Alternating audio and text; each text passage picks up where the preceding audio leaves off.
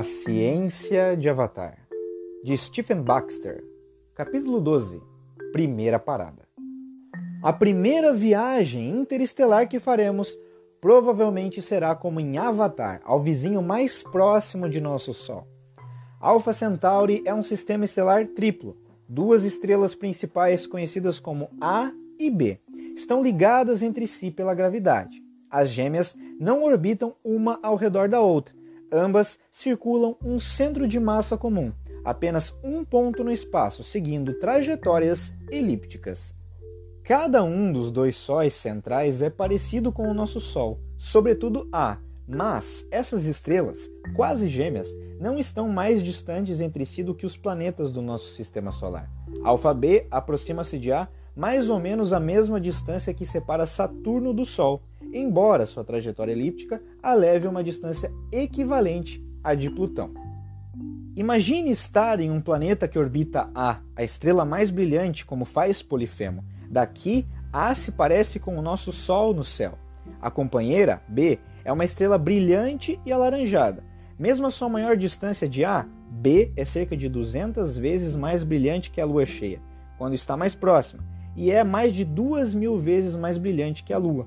Na verdade, ela parece como um disco para um olho nu aguçado o suficiente. Em algum lugar do céu complexo à sua volta está Próxima Centauri, a terceira estrela no sistema, orbitando o par binário principal a 400 vezes a distância que separa as gêmeas, descrevendo uma órbita que leva meio milhão de anos para completar-se. Próxima está tão distante que há certa controvérsia quanto a ser de fato parte do sistema Alfa. Na verdade, Próxima é a estrela mais próxima do nosso Sol e é por isso que recebeu esse nome. É uma discreta anã vermelha, um componente de menor importância em seu sistema, mas é de grande interesse para os astrônomos, pois é, na realidade, mais representativa das estrelas da galáxia do que Alfa A ou B, ou mesmo Sol. 70% das estrelas são como Próxima. Você está aqui. Alpha Centauri, a primeira parada para além do reino do Sol.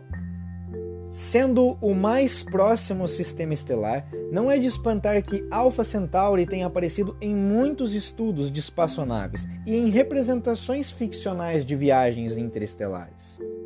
Por exemplo, temos o emocionante Alpha Centauri ou Morra de Leigh Brackett, Encontro com Tibério, escrito por Buzz Aldrin em parceria com Joe Barnes, Meu Próprio Space e Invasão, de Larry Niven e Jerry Purnell, sobre uma invasão da Terra a partir de Alpha Centauri, o oposto de Avatar. Avatar parece ser, na verdade, a primeira representação do sistema no cinema, embora tenha sido o alvo dos desafortunados viajantes estelares da série de TV Perdidos no Espaço, 1965 a 1968. Faz quase dois séculos que sabemos que Alpha Centauri é o sistema estelar mais próximo a nós.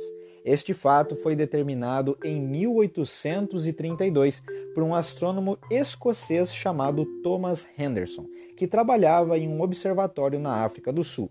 Alpha Centauri é invisível no hemisfério norte. Ele usou um método denominado paralaxe. Se você colocar um dedo diante do nariz, bem perto, então observá-lo primeiro com um olho e depois com o outro, você vai ver que ele parece deslocar-se em relação ao cenário ao fundo.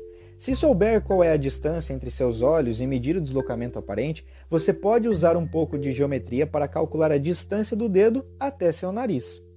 Foi esse método que Henderson usou numa escala apenas 100 mil trilhões de vezes maior. Ele sabia o diâmetro da órbita da Terra ao redor do Sol, e estudando o modo como Alpha Centauri parecia deslocar-se contra o fundo de estrelas mais distantes, à medida que a Terra se movia de um extremo a outro de sua órbita, foi capaz de estabelecer a distância de Alpha.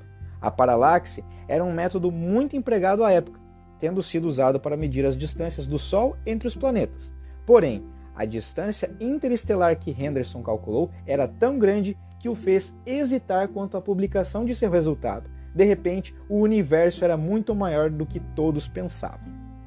Ainda assim, uma noite estrelada vista a partir de Alpha Centauri pode ser de uma familiaridade nostálgica.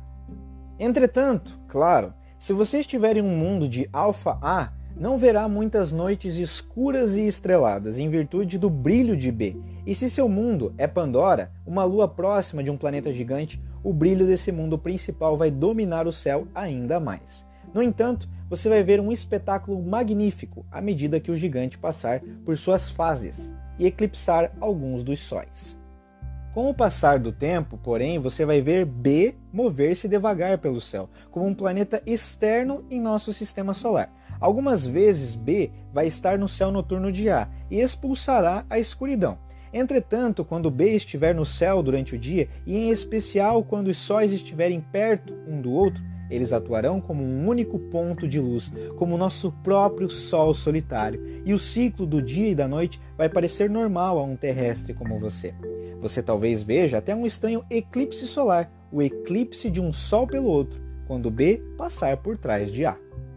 E haverá umas poucas noites quando os sóis estiverem bem próximos entre si e ambos abaixo do horizonte, e quando seu polifemo local também tiver se posto, quando as estrelas distantes por fim estarão visíveis.